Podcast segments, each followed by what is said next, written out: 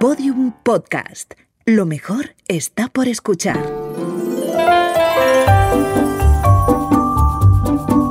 Historias de medianoche. Chicho Ibáñez Serrador.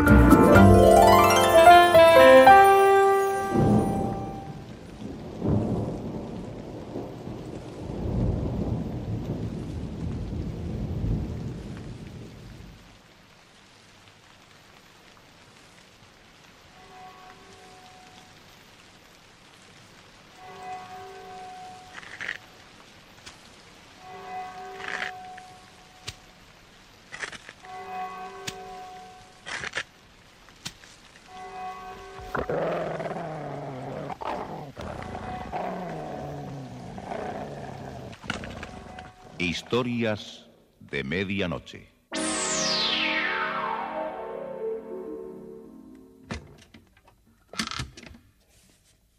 Buenas noches. La cadena Ser les invita desde este momento a entrar en la biblioteca del suspense. Adelante. Nos está esperando Narciso Ibáñez Serrador.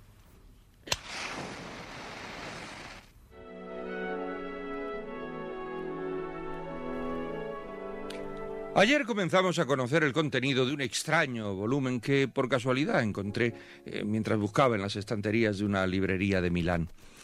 Eh, me refiero al tomo de, un extravagante escritor de Bicerta, eh, Zaleucus. Zaleucus revelaba las penurias de Luigi de Arcularis, un licenciado en medicina, víctima de una especie de, de tumor en su rodilla derecha. Los médicos no atinaban a diagnosticar el origen de la inflamación y así también la hinchazón continuaba en el tendón rotular. Después de varios meses de grandes sufrimientos, el licenciado de Arcularis decidió viajar a un pueblo de Sicilia eh, donde vivía don Antonio Fardela de Calvelo, un médico especialista en tratamientos de osteopatías. Y aquí precisamente continuará la historia de esta noche.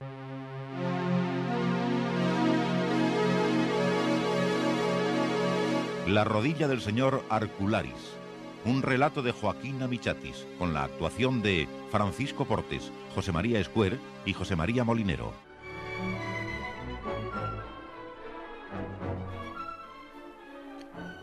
Por espacio de cinco días, el doctor Fardela dedicó varias horas diarias al estudio de la enfermedad de Luigi de Arcularis. Cada día el doctor se mostraba más silencioso y preocupado y consultaba gruesos libros de medicina. Luigi de Arcularis eh, comenzó a sentir que sus nervios le consumían y además los dolores de su rodilla no cedían. En la mañana del sexto día, Antonio de Fardela eh, se sentó frente a él. Era evidente que los exámenes habían terminado. Señor Arcularis, debo confesar mi desconcierto para diagnosticar la índole de su mal. Entiendo que no ha podido averiguar la causa de la inflamación de mi pierna. Teorías tengo muchas, pero todas las conclusiones confirman que el mal es una quelonis, aunque más valdría que estuviese equivocado. ¿Quelonis? Nunca oí ese nombre en enfermedades. ¿Es incurable? Su enfermedad puede tener un desenlace fatal. Pocas, muy pocas quelonis aparecen en un siglo. ¿Y cuál es su origen? Es un campo desconocido. Escasos libros la mencionan. ¿Habrá algún tratamiento? Para sus dolores existen ciertos calmantes. La belladona y otros extractos vegetales podrán mitigar un tanto vuestros sufrimientos, pero el mal irá en progreso.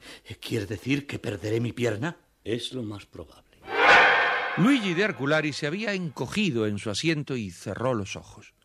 Pero el doctor Fardela no había finalizado el informe. Su caso, señor Arcularis, será tal vez el segundo o tercero que registra la historia de la medicina.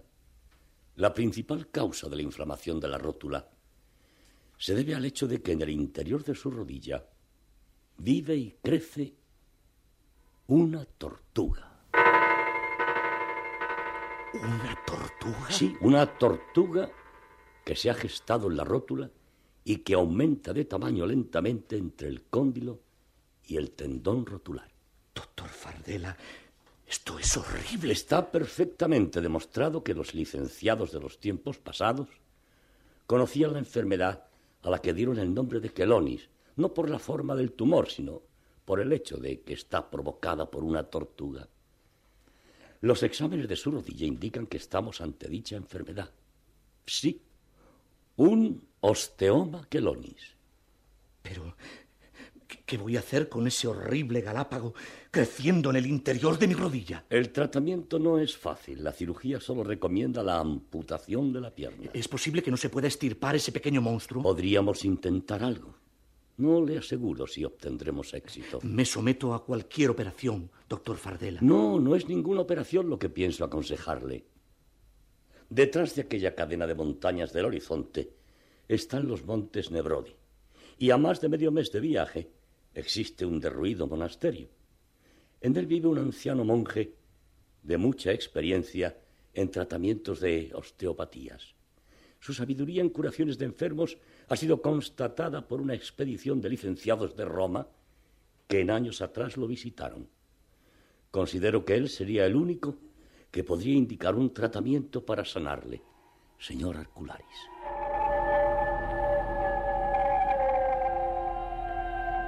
Luigi de Arcularis aceptó el consejo del doctor Fardella.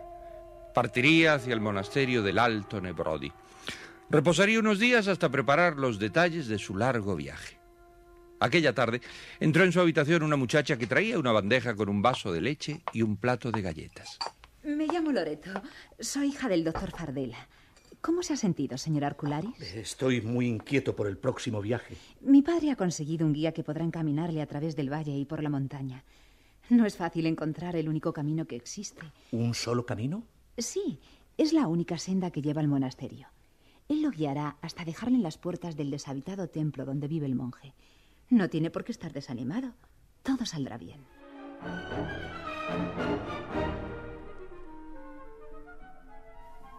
Las palabras de la joven Loreto sonaron en sus oídos como bálsamo tranquilizador.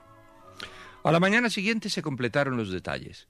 Dos mulas con alforjas de víveres y agua, dos fanales de aceite y una buena provisión de mantas formaban los elementos indispensables para cruzar los montes del Alto Nebrodi. Al mediodía, eh, don Antonio de Fardela le entregó un sobre. Esta carta es para el monje Paulo Wexel. Recomiendo sinceramente su caso y le pido que ponga a vuestro servicio sus conocimientos médicos. ¿Cuándo voy a emprender el viaje? Está todo dispuesto para que mañana al amanecer salga de la villa. Que tenga un venturoso viaje, señor Arcularis. Sin embargo, todos los preparativos quedaron postergados. Luigi de Arcularis aquella noche sufrió una crisis en su dolencia. Sintió agudos dolores en la rodilla y la fiebre le llevó al delirio. Observó siluetas confusas que le rodeaban en la noche. El rostro del doctor Fardela eh, se agrandaba delante de sus ojos y escuchó una voz entre la espesa neblina que rodeaba sus sentidos. Es la fiebre negra. La fiebre negra. La fiebre negra. La fiebre negra. La fiebre negra. Luigi de Arcularis perdió la noción de los fantasmas que le envolvían y luego se sumió en completas negruras y silencio. Durante un tiempo indefinido, yo fui en mis afiebrados delirios una conciencia incorpórea, dotada de un campo visual más amplio de lo normal. Flotaba libremente en el espacio y retrocedía en el tiempo. Me repugnaba contemplar mi propio cuerpo en el contenido de mis pesadillas. Solo después de repetirse el mismo sueño, comprendí que mi subconsciente trataba de revelarme la verdadera causa de mi dolencia en la rodilla.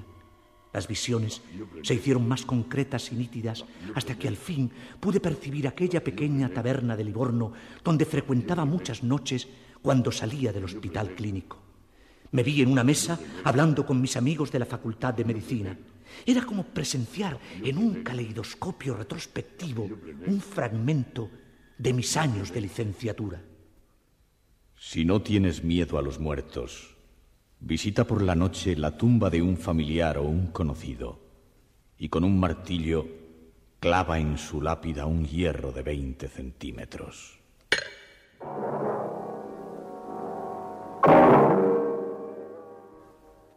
Todo había comenzado hacía seis años, cuando Luigi de Arcularis aseguró a sus amigos que el miedo no era un instinto, sino una debilidad física del hombre. El joven Arcularis, estudiante de la Facultad de Medicina, salió aquel día de la biblioteca de Santa Genoveva y atravesando la plaza se introdujo en el portal del primer patio. ¿Ha visto entrar a Angelo Prunello? Sí, señor Arcularis.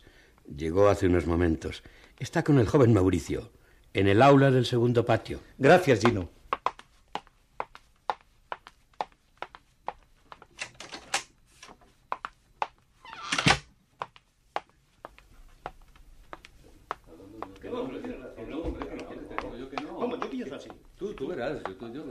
Pues mira, aquí llega la opinión que nos falta. Hola, buenos días. ¿De qué estáis hablando, eh? ¿De los nuevos recetarios del doctor Volpi? Estamos hablando del miedo. ¿Del miedo? ¿Cuál es la discusión? Ángelo te lo resumirá mejor. No, no, no, no, no, no es discusión. Es una simple conversación analizando el temario del profesor Vilanio. ¿El que falleció la semana pasada? ¿Bruno Vilanio? Mm, mm, el mismo. En su última clase expuso conceptos definidos sobre la debilidad del hombre. Bueno, en otras palabras, el valor humano. No asistí a la última clase de Vilanio, pero me imagino que debió sustentar las mismas estupideces de siempre. Eh, no creo que merezca ese trato Bruno Vilanio. Bueno, yo no niego que en su juventud fuese inteligente, ¿no? Pero el, el profesor Vilanio, en sus últimos años, demostró ser un hombre caduco. Ah, No, no estoy de acuerdo. Mira, mira, conozco todas sus teorías. Cuando comenzaba a decirnos, este mundo no es un cementerio de valores muertos, sino un lugar donde se forjan las almas mediante nuestros instintos. Parece que lo estoy viendo con su barba gris y su espalda encorvada. Se aseguraba que el hombre jamás podría dominar su propio intelecto y que el miedo era instintivo. ¿El miedo? Pah, el miedo es una sugestión. ¿Miedo a la muerte? Pueril. ¿Miedo al sufrimiento de la carne? Ah, Los estúpidos creen en eso. Demuéstratelo a ti mismo y sométete a una prueba de valor. ¿Una prueba de valor? ¿Acaso quieres que incendie la universidad o que le tire de los bigotes al profesor Benotti? Eh, Eso serían locuras y no rasgos de valor. ¿Te someterías a la prueba que te digamos?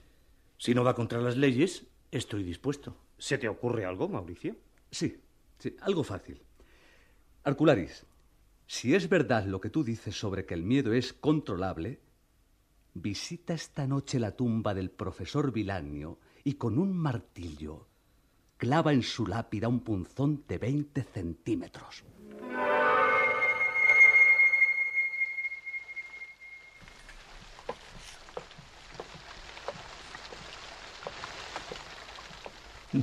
Pueril. La prueba no tiene dificultades.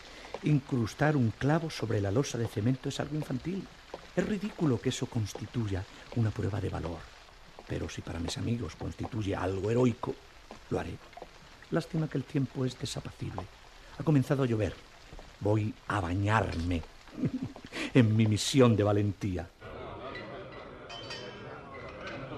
A la salud de Luigi, que esta noche va a demostrar que el miedo es una enfermedad común y corriente. Bueno, si creéis que me voy a impresionar por esa especie de temor que rodea el respeto a los muertos, estáis equivocados. Hay una superstición húngara que asegura que el clavar un hierro en la lápida de un panteón produce la resurrección del cadáver enterrado. Me agradaría ver la cara de Luigi si el profesor Vilanio se levantara de su fosa para decirle, "Hmm, discípulo Arcularis, es usted un profanador de tumbas. No creo que salga a mojar su calvicie bajo la lluvia. Oye, bromas aparte, se está haciendo tarde. Aquí llevo el martillo y el clavo. Os dejo. Mañana podréis constatar si está o no este pedazo de hierro clavado en la losa de la tumba. Espera, Qu- quiero acompañarte. ¿Tú? Sí, deseo experimentar con mis nervios. No cometas imprudencias. Tú crees en la teoría del miedo.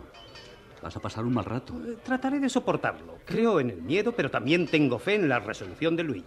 Al miedo hay que vencer. Te aseguro que nos divertiremos un rato en el cementerio. Angelo, no La, vayas. la- la prueba será completa. Un valiente y un cobarde. Veremos quién resiste más. El joven Luigi de Arcularis y Angelo cogieron un carruaje que les dejó en la puerta principal del viejo y abandonado cementerio de Monteferrato, en las afueras de Livorno.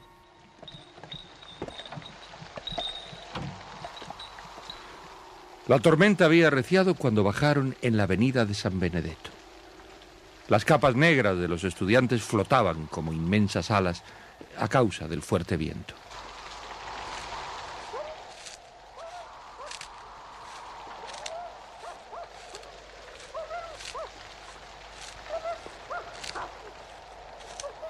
Eh, parece que el viento se empeña en impedir nuestra entrada. No pudimos elegir mejor noche para realizar esta broma. La lluvia nos está dejando empapados. Oye, ¿y, para qué trajiste tu pequeño estuche de instrumental quirúrgico? No iba a dejarlo en la taberna. ¿Y tú trajiste la linterna? Sí, sí, aquí está. Eh, sígueme, Ángelo. Eh, esta es la entrada. La tumba del profesor Vilanio está al fondo del cementerio. Tendremos que caminar un buen trecho. Cruces carcomidas, montones de tierra, centenares de hojas resecas, silenciosas lápidas y blancas figuras rodeaban a los dos estudiantes. ¿Sabes? Esto impresiona a cualquiera. Nunca había cruzado un camposanto en plena noche. Ah, imagínate que, que estás en pleno Livorno y que te diriges a un baile de máscaras. ¿Qué es eso? Parece un perro. Es un mal presagio. Sí. No había comenzado bien la aventura de Arcularis y su acompañante en el cementerio de Monteferrato porque nunca aullidos fueron bien recibidos. Bueno, hasta aquí hemos llegado por esta noche con la singular historia de la rodilla del señor Arcularis, dentro de la cual vive y se desarrolla el parásito de un reptil quelonio, o sea, una tortuga. Eh, si ustedes lo piensan seriamente, sentir en el interior de nuestra rótula eh, los estremecimientos de una tortuga durante el periodo de su gestación no debe ser nada, nada agradable.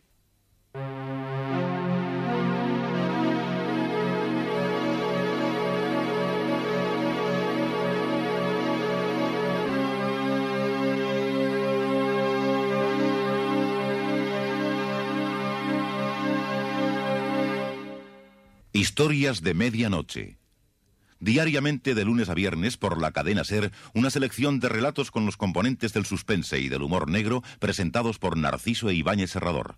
Y si usted acostumbra a trasladarse dentro de su casa de una habitación a otra despacito, despacito, despacito, o, una tía anciana lo hace así, eh, no sé, sería conveniente que la llevase usted al médico porque por algo se dice eso de ir a paso de tortuga.